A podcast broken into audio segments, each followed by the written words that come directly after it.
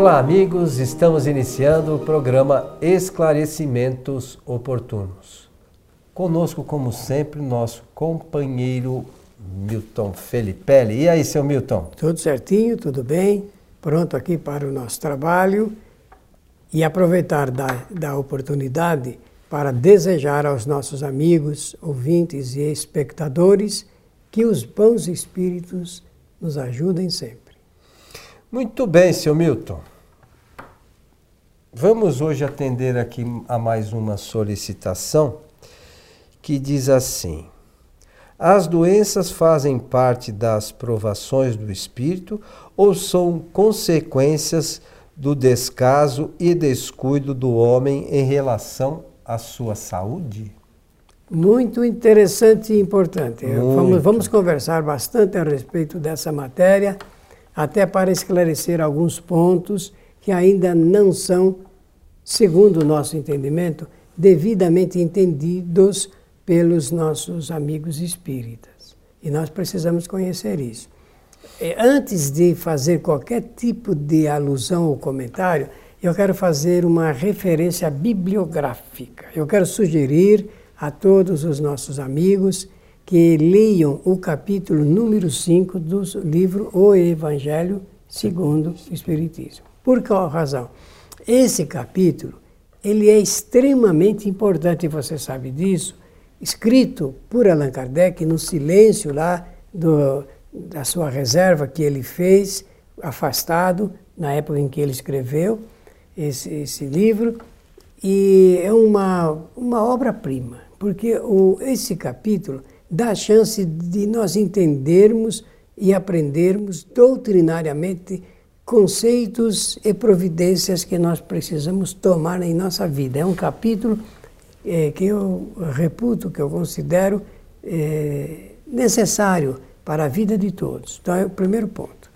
Segundo, nós temos que entender, vez por todas, o significado da palavra provação e da palavra expiação.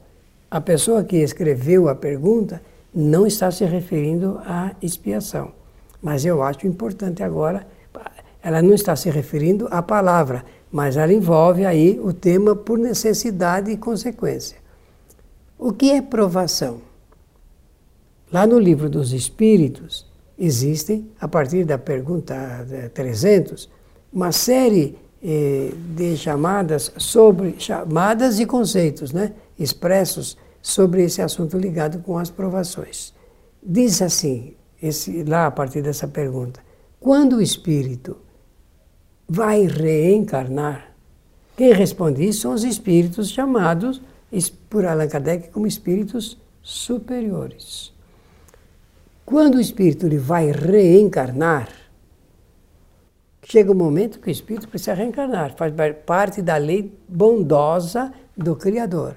Ele escolhe uma ou mais provas para se submeter a fim de medir o grau do seu adiantamento espiritual. O que vem a ser isso? Cada espírito, no processo da reencarnação, por opção, ele escolhe uma prova para passar ou mais, ou mais. Eu devo dizer aqui que o meu pai sempre dizia que tinha escolhido mais de sete provas para passar. Mas quando chegou na quinta, ele viu que ele não aguentava mais, nem a quinta, quanto mais seria a sexta ou a sétima. Então, eh, isso também tem, o que eles falavam era verdade e tinha uma razão de ser, e eu vou explicar a, na, na vida prática o que significa isso. Então, o espírito, ele através das provas, ele vai pouco a pouco fazendo reflexões sobre se ele é capaz de suportar as cargas de aflição psicológica que a vida aqui na Terra oferece. Porque, convenhamos, eu até hoje nunca ouvi ninguém dizer que nunca teve dificuldade alguma. É. Confesso a vocês que jamais ouvi alguém dizer: olha, eu na minha vida até essa, até essa data nunca tive dificuldade alguma. Por que, que a pessoa não fala? Não fala porque a nossa vida aqui, na, encarnado, ela é constituída da aspereza das dificuldades. que é isto que dá ao espírito condição dele saber se ele já pode, pode superar essas eh, dificuldades psicológicas que eu mencionei anteriormente. Isto, isto são provas. Elas podem se tornar provações.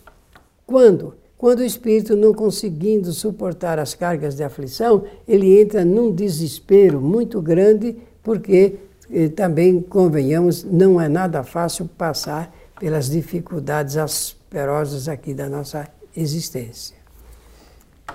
Isso é prova. É que nem o aluno que no final do ano vai se submeter à prova da escola ou do ginásio, não existe mais ginásio, né? agora é, primeiro grau, primeiro é, ensino médio. Ora, quem vai provar não é, não é a escola que quer saber se ele aprendeu, é ele próprio que precisa saber. É cada um. E o espírito precisa saber se ele já aprendeu a superar essas dificuldades. Então, isso são provas. Agora, expiações é uma palavra que é o espiritismo, digamos assim, pediu emprestado do catolicismo, porque no catolicismo, a palavra expiação não é só por isso, é por outro motivo, mas por hora eu devo dizer assim: a palavra expiação no catolicismo significava punição, penalidade, castigo de Deus para as suas criaturas que pecavam. Então sofriam as penalidades eram expiações da vida. Só que no Espiritismo não há pecado, não há castigo, não há punição o que existe então? Existem consequências, efeitos, resultados do que o espírito fez antes e que se vê obrigado a passar. É a tal da lei de causalidade. É a tal da lei de causa e efeito, conforme você disse. Então, causa e efeito, o que seria eh, a expiação? Efeito de causas anteriormente eh, produzidas pelo espírito. Explicado isso, viu? Você desculpe ocupar Não, o tempo é importante. Assim, mas explicado isso, agora a gente pode entrar no mérito da dificuldade de entendimento de quem entende, escreveu a pergunta. Porque quer saber se as nossas doenças ou enfermidades são provas. Ou, ou provações, né? Não. Parte das provações do Espírito. Isso. Ou se são é, é, descuido do espírito, não é assim que está escrito uhum, aí? É, tem é, descaso ou descuido. É, falta de cuidado. Muito bem. Então nós podemos dizer assim: eu vou levar a conta, só vou substituir o conceito para explicar melhor. Esse assunto que a pessoa é, fez a pergunta aí, é, descuido, eu já vou levar para o campo da expiação. Então eu posso dizer assim: pode ser uma coisa, mas também pode ser outra uma doença, uma enfermidade, ela pode ser uma prova criada pelo próprio espírito. Olha, eu vou usar agora o conceito doutrinário para que as pessoas entendam como é que o espiritismo mostra isso. Eu não vou, quando estou desencarnado, eu não preciso ir em departamento nenhum para solicitar provas. É o espírito que cria, cria isso, ele, ele mantém os três atributos essenciais, a inteligência, a vontade e o pensamento, e através do pensamento ele cria essa possibilidade, ele cria passar por esse, o grau de dificuldades extremados, às vezes, para poder atingir o que ele pretende. De forma que ou, ou é uma uh, prova que ele solicitou, mas pode ser consequências de causas anteriores ou causas criadas nesta própria existência. Aí sim reside a, a, a, é, razão a pessoa que elaborou a pergunta. Por quê? Porque se for dessa existência, pode ser por um descuido, pode ser por um excesso. Tem pessoas que ficam doentes pelo excesso eh, de comida, não tem? Tem. Excesso de prática do sexo desregrado, de vícios, de, de o, o uso de drogas, por excesso de medicamentos, não tem também? Sempre. Então nós, nós temos que entender que o homem ele é autor e engenheiro do seu próprio chamado destino. É, com relação a, a, essas questões relacionadas com o que é expiação, né, que a gente chama que são consequências naturais, a gente precisa lembrar sempre que Deus estabeleceu no universo uma série de leis. Não é que criou, olha, você comeu muito, então você na outra encarnação você vai ter dor de barriga. Não, não é Não assim que não é assim que funciona. É, no universo existem leis e nós todos somos regidos por essas leis. Que essas leis decorrem da bondade infinita de Deus, de do seu conhecimento infinito de tudo. Então, é, as questões que são importantes. Sobre as provações ou provas, né? Está lá na questão 258 do Livro dos Espíritos. Somos, somos nós, é o próprio Espírito que escolhe é, as provas as quais quer enfrentar. Das expiações, também somos nós que escolhemos. Por que, que somos nós que escolhemos? Se eu quero comer muito, eu estou comendo muito porque eu quero, não é? É claro, a vontade em primeiro lugar. Pois é. Então, eu vou comer muito, isso vai gerar um efeito. Então, a expiação, na verdade, é um efeito de um, de um, de um, de um equívoco meu. Então, fui eu, sempre eu, espírito, que causo esse, isso que a gente chama de dificuldade da encarnação. Somos sempre nós. Não é ninguém que causa por nós. Se a gente enfrenta, seja decorrente desta encarnação ou de encarnações anteriores, a escolha foi sempre nossa. Ah, Os, os dois companheiros quase que inseparáveis, prazer e gula, estão presentes na vida de todos, mas nem todos usam. É, tem a música da Rita Lee, né? Tudo que é bom é ilegal, é imoral, engorda, né? E a gente gosta disso, na verdade. Então a gente precisa tomar cuidado Isso. com essas coisas, porque é o que o Medo falou. O espírito tem três ferramentas para a sua evolução: inteligência, vontade e o pensamento. Isso. Se a gente tiver vontade de fazer coisas erradas e não pensar direito, vai ter consequência. Isso mesmo, ele pode eh, ser vigilante ou não. Então, é, é, é, são coisas assim que. Por que, que a pessoa. é, vamos, vamos pensar num caso extremo, né, para a gente entender.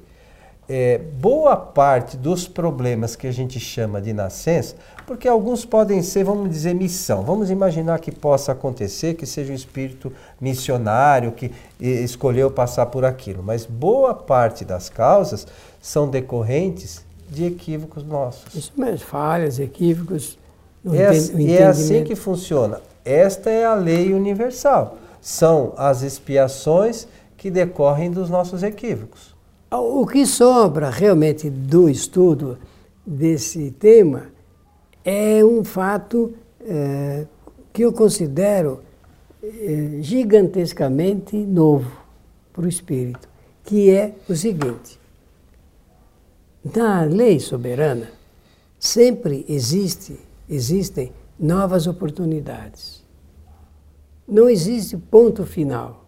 A nossa evolução na linguagem nossa aqui, da Terra, é infinito. Porque nós não sabemos, não tenho conhecimento, então estou avançando uma consideração. A evolução, ela é inexorável, isto é, não tem como deter. O espírito aprende, aprende, aprende, aprende, porque evoluir significa aprender cada vez mais. Então, o espírito terá sempre novas oportunidades, novas oportunidades de fazer, refazer, repetir, erros e acertos, até ele ter uma condição de aprendizado que seja satisfatório para avançar. Enquanto não tem, ele continua ainda passando pelas mesmas dificuldades. Isso não é mal. Nas, na, pelas leis de Deus é ótimo, porque o espírito está aprendendo. E nós aprendemos, na maior parte das vezes, com os nossos erros, equívocos e falhas. É, aproveitar só, Milton, a gente acha que um tempinho, é, existem alguns problemas, como é, é, esses é, de ordem física, que a gente acaba enfrentando durante a encarnação.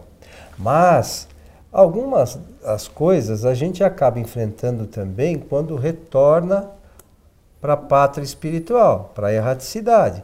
Então, o espírito, aí é, diferente de que alguns imaginam, eles não sofrem, as dores não são de ordem física, elas são de ordem moral.